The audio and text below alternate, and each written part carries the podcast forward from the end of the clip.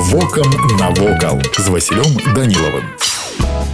Вітаю вас паважаныя сябры мураваная царква святого мікалая у лагойску была пабудавана ў 1866 годзе з таго часу яна зачынялася толькі аднойчы калі да ўлады прыйшлі бальшавікі у час другой сусветнай вайны службы ў ёй аднавіліся і больш не спыняліся важным для царквы аказаўся 1907 год тады ў лагойск была вернута ікона Божай маці якая лічылася страчанай якую мясцовыя жыхары здаўна пачыталі як цудатворную у верасні верасні таго года адбыўся шматтысячны хрэсны ход і абраз перанеслі ў свята мікольскі храм у 1980 гады царква была распісана майстрамі іканапісцамі з сергіева пасада алтару прыгожылі сюжэты святой эўхарысты а на сценах храма з'явіліся фрагменты з кнігі Іана багаслова апакаліпсіс гэта адзіная святыня беларусі дзе для роспісу выкарыстана гэта тэма сёння царква падзелена на зімовую цяплейшую першую і летнюю часткі.